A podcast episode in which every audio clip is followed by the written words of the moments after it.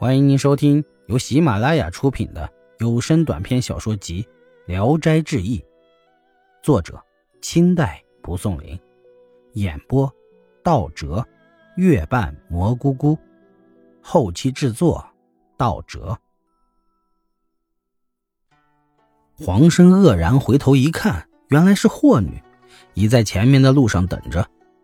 黄生高兴极了，背起行李就跟从他出来了。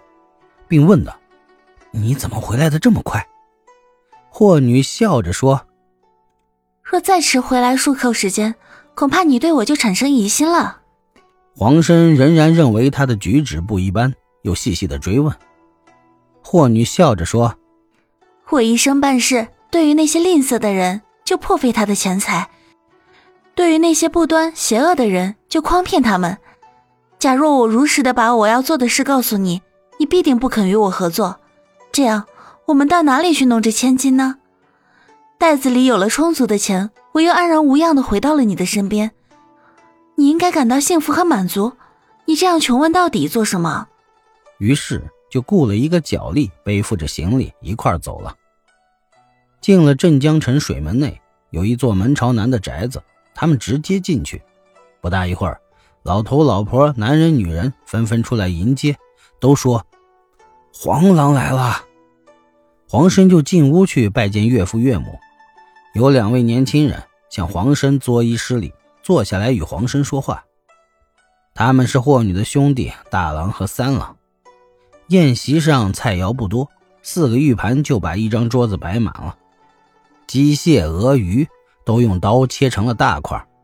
年轻的人用大碗喝酒，谈吐豪放无拘束。宴会结束后，有仆人将他们夫妇领到另一个院子中，让他俩住在了一块儿。床上的铺盖与枕头滑腻细软，而床是用熟制的皮革代替棕藤制成。每天有婢女及老太太送来三餐。霍女有时整整一天也不出门。黄生在这里单独居住，感到苦闷，屡次说要回家，但霍女坚决不让。一天。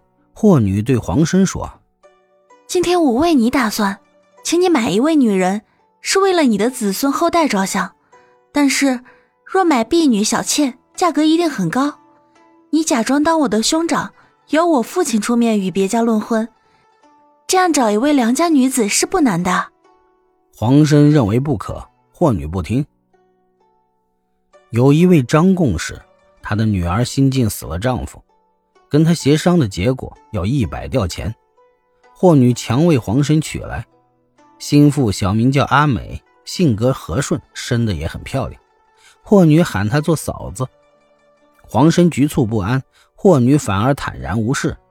有一天，霍女对黄生说：“我将和大姐到南海看望一下大姨，要一个月的时间才能返回，请你们夫妻俩安生的过日子。”说完就走了。夫妻二人独居一院中，霍女家仍然按时给他们送饮食，对他们也很敬重。然而，自从进了这个门后，就不曾有一个人再到他们这房里来。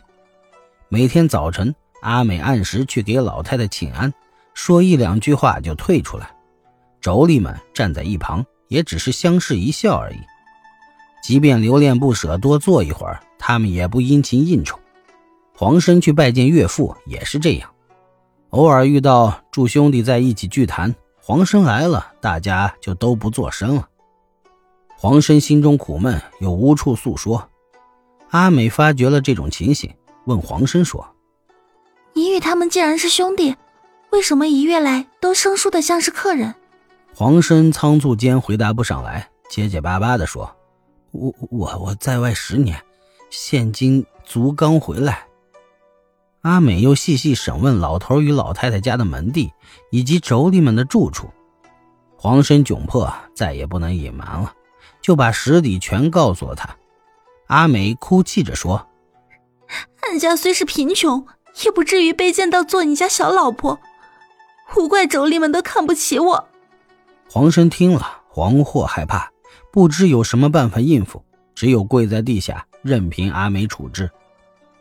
阿美收住哭泣，用手把黄生拉起来，反而请黄生想办法。黄生说：“我哪里还敢想别的法子，只想让你回娘家去。”阿美说：“既然嫁与你了，我再回娘家，于心不忍。那霍女虽是先跟了你，但那是私奔，不是明媒正娶。我虽说是后嫁的，却是明媒正娶。不如暂且等他回来，问一下他，他竟然出了这样的计谋，将准备如何处置我？”